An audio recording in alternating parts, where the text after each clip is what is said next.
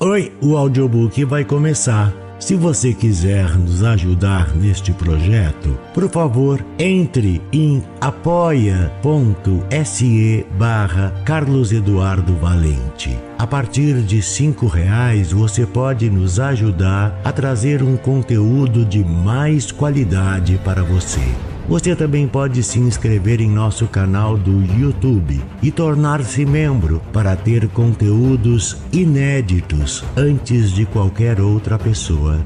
Espero que gostem do que vão ouvir. Um grande abraço a todos. Use seu fone de ouvido para uma maior imersão. Do narrador Carlos Eduardo Valente. Contato carlão50 arroba gmail.com O afogado mais bonito do mundo. Um conto de Gabriel Garcia Marques. Os primeiros meninos que viram o volume escuro e silencioso que se aproximava pelo mar imaginaram que era um barco inimigo. Depois viram que não trazia bandeiras, nem mastreação e pensaram que fosse uma baleia. Quando, porém, encalhou na praia, tiraram-lhe os matos de sargaços, filamentos de medusas e os restos de cardumes e naufrágios que trazia por cima, e só então descobriram que era um afogado. Tinham brincado com ele toda a tarde, enterrando-o e o desenterrando na areia, quando alguém os viu por acaso e deu o alarme no povoado. Os homens que o carregaram à casa mais próxima notaram que pesava mais que todos os mortos conhecidos, quase tanto quanto um cavalo, e se disseram que talvez tivesse estado muito tempo à deriva e a água penetrara-lhe nos ossos. Quando o estenderam no chão, viram que fora muito maior que todos os homens, pois mal cabia na casa. Mas pensaram que talvez a capacidade de continuar crescendo depois da morte estava na natureza de certos afogados. Tinha o cheiro do mar e só a forma permitia supor que fosse o cadáver de um ser humano, porque sua pele estava revestida de uma couraça de rêmora e de lodo. Não tiveram tempo de limpar seu rosto para saber que era um morto muito estranho. O povoado tinha apenas umas vinte casas de tábuas com pátios de pedra, sem flores dispersas no fim de um cabo desértico. A terra era tão escassa que as mães andavam sempre com medo de que o vento levasse os meninos, e os poucos mortos que os anos iam causando tinham que atirar das escarpas. Mas o mar era manso e pródigo, e todos os homens cabiam em sete botes. Assim, quando encontraram o afogado, bastou-lhes olhar uns aos outros para perceber que nenhum faltava. Naquela noite não foram trabalhar no mar. Enquanto os homens verificaram se não faltava ninguém nos povoados vizinhos, as mulheres ficaram cuidando do afogado. Tiraram-lhe o lodo com escovas de esparto, desembaraçaram-lhe os cabelos dos abrolhos submarinos e rasparam a rêmora com ferros de descamar peixes. À medida que o faziam, Notaram que a vegetação era de oceanos remotos e de águas profundas, e que suas roupas estavam em frangalhos, como se houvesse navegado entre labirintos de corais. Notaram também que carregava a morte com altivez, pois não tinha o semblante solitário dos outros afogados do mar, nem tampouco a catadura sórdida e indigente dos afogados dos rios. Somente, porém, quando acabaram de limpá-lo, tiveram consciência da classe de homem que era, e então ficaram sem respiração. Não só era o mais alto, o mais forte, o mais viril, o mais bem servido que jamais tinham visto, senão que, embora o estivessem vendo, não lhes cabia na imaginação. Não encontraram no povoado uma cama bastante grande para estendê-lo, nem uma mesa bastante sólida para velá-lo.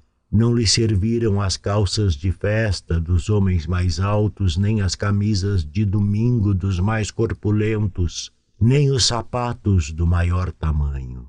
Fascinadas por sua desproporção e sua beleza, as mulheres então decidiram lhe fazer umas calças com um bom pedaço de vela carangueja e uma camisa de cretone de noiva, para que pudesse continuar sua morte com dignidade.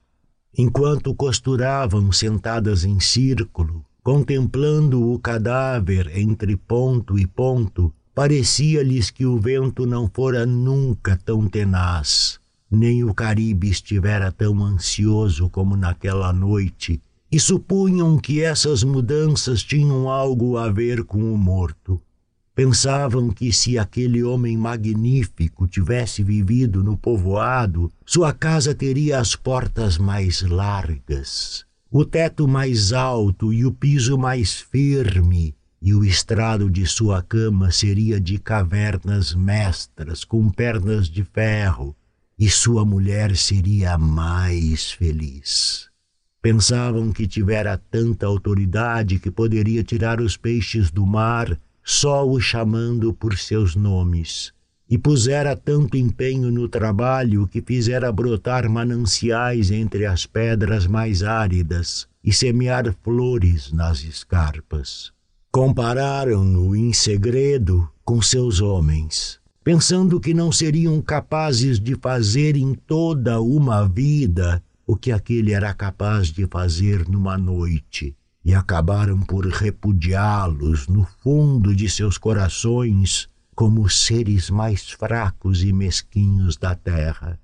Andavam perdidas por esses labirintos de fantasia quando a mais velha das mulheres, que por ser a mais velha contemplara o afogado com menos paixão que compaixão, suspirou. Tem cara de se chamar Estevão. Era verdade. A maioria bastou olhá-lo outra vez para compreender que não podia ter outro nome. As mais teimosas, que eram as mais jovens, mantiveram-se com a ilusão de que, ao vesti-lo e estendido entre flores, e com uns sapatos de verniz, pudesse chamar-se Lautaro. Mas foi uma ilusão vã. O lençol ficou curto, as calças mal cortadas e pior costuradas ficaram apertadas, e as forças ocultas de seu coração faziam saltar os botões da camisa. Depois da meia-noite diminuíram os assovios do vento e o mar caiu na sonolência da quarta-feira. O silêncio pôs fim às últimas dúvidas. Era Estevão. As mulheres que o vestiram, as que os pentearam, as que lhe cortaram as unhas e barbearam não puderam reprimir um estremecimento de compaixão quando tiveram de resignar-se a deixá-lo estendido no chão. Foi então quando compreenderam quanto devia ter sido infeliz com aquele corpo descomunal, se até depois de morto o estorvava. Viram-no condenado em vida a passar de lado pelas portas, a ferir-se nos tetos, a permanecer de pé nas visitas, sem saber o que fazer com suas ternas e rosadas mãos de boi marinho, enquanto a dona da casa procurava a cadeira mais resistente e suplicava-lhe, morta de medo: Sente-se aqui, Estevão, faça o favor. E ele, encostado nas paredes, sorrindo: Não se preocupe, senhora, estou bem assim com os calcanhares em carne viva e as costas abrasadas de tanto repetir o mesmo em todas as visitas. Não se preocupe, senhora, estou bem assim. Só para não passar pela vergonha de destruir a cadeira e talvez sem ter sabido nunca que aqueles que lhe diziam não se vá, Estevão, espere pelo menos até que aqueça o café, eram os mesmos que depois sussurravam Lá se foi o bobo grande, que bom, já se foi o bobo bonito. Isto pensavam as mulheres diante do cadáver um pouco antes do amanhecer.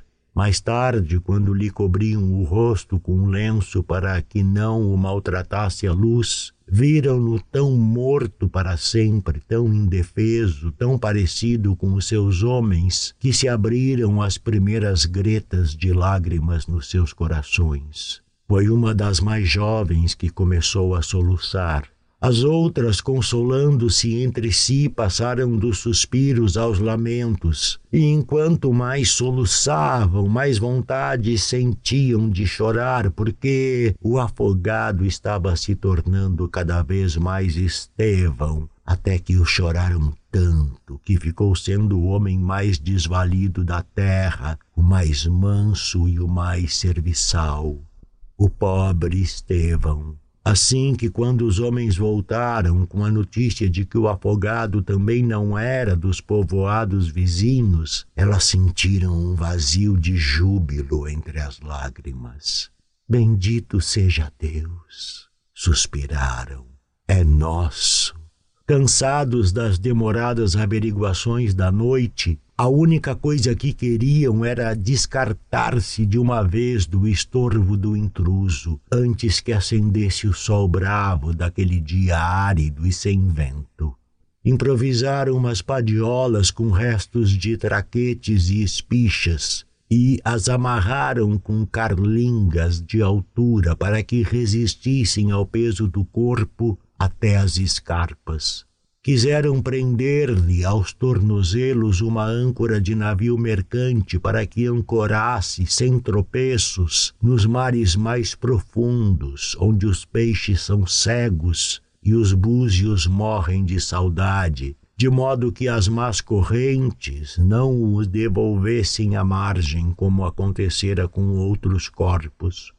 Porém, quanto mais se apressavam, mais coisas as mulheres lembravam para perder tempo. Andavam como galinhas assustadas, bicando amuleto do mar nas arcas, umas estorvando aqui porque queriam pôr no afogado os escapulários do bom vento, outras estorvando lá para abotoar-lhe uma pulseira de orientação, e depois de tanto, sai daí, mulher, ponha-se onde não estorve, olhe que quase me fez cair com o defunto.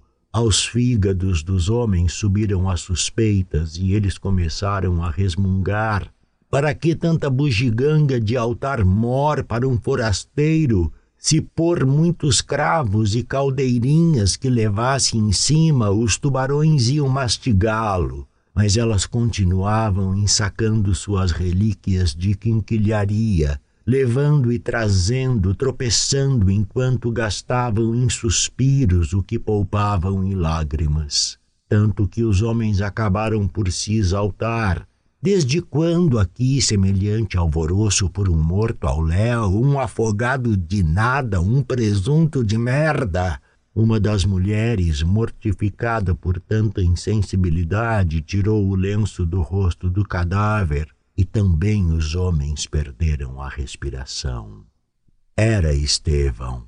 Não foi preciso repeti-lo para que o reconhecessem.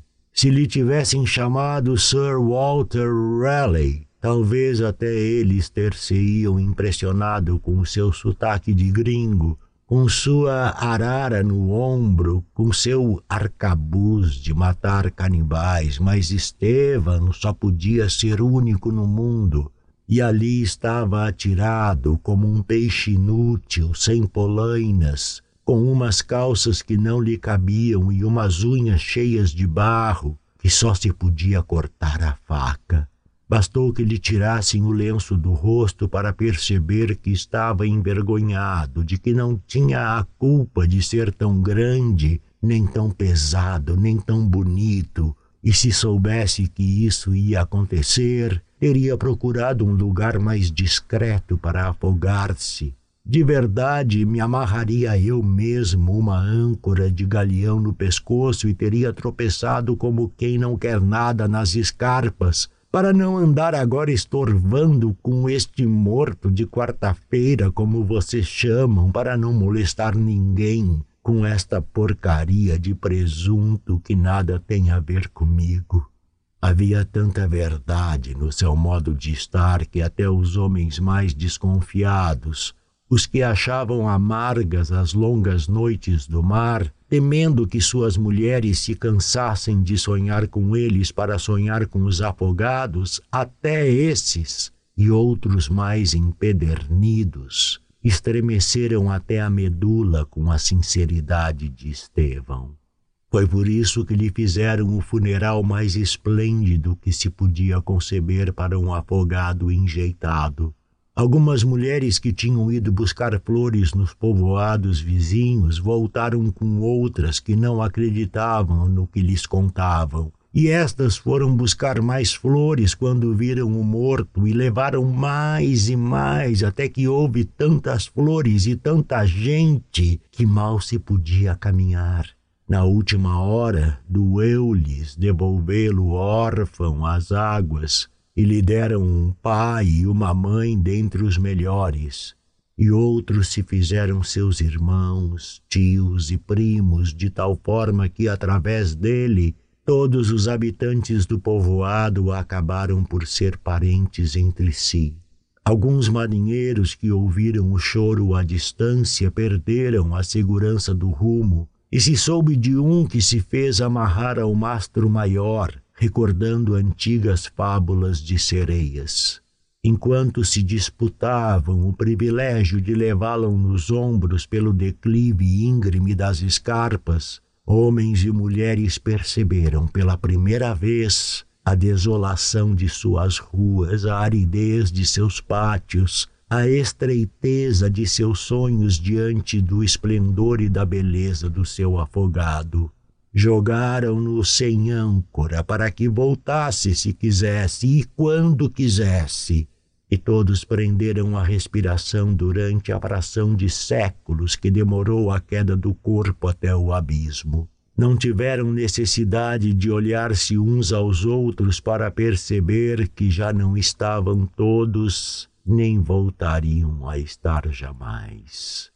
Mas também sabiam que seria diferente desde então que suas casas teriam as portas mais largas, os tetos mais altos, os pisos mais firmes, para que a lembrança de Estevão pudesse andar por toda parte, sem bater nas traves, e que ninguém se atrevesse a sussurrar no futuro: já morreu o bobo grande. Que pena, já morreu o bobo bonito porque eles iam pintar as fachadas de cores alegres para eternizar a memória de Estevão, e iriam quebrar a espinha, cavando mananciais nas pedras e semeando flores nas escarpas, para que, nas auroras dos anos venturosos, os passageiros dos grandes navios despertassem sufocados por um perfume de jardins em alto mar e o capitão tivesse que baixar do seu castelo de proa em uniforme de gala, astrolábio, estrela polar e sua enfiada de medalhas de guerra, e apontando o promontório de rosas no horizonte do Caribe, dissesse em quatorze línguas: Olhem lá, onde o vento é agora tão manso que dorme debaixo das camas, lá onde o sol brilha tanto que os girassóis não sabem para onde girar. Sim, lá é o povoado de Estevão.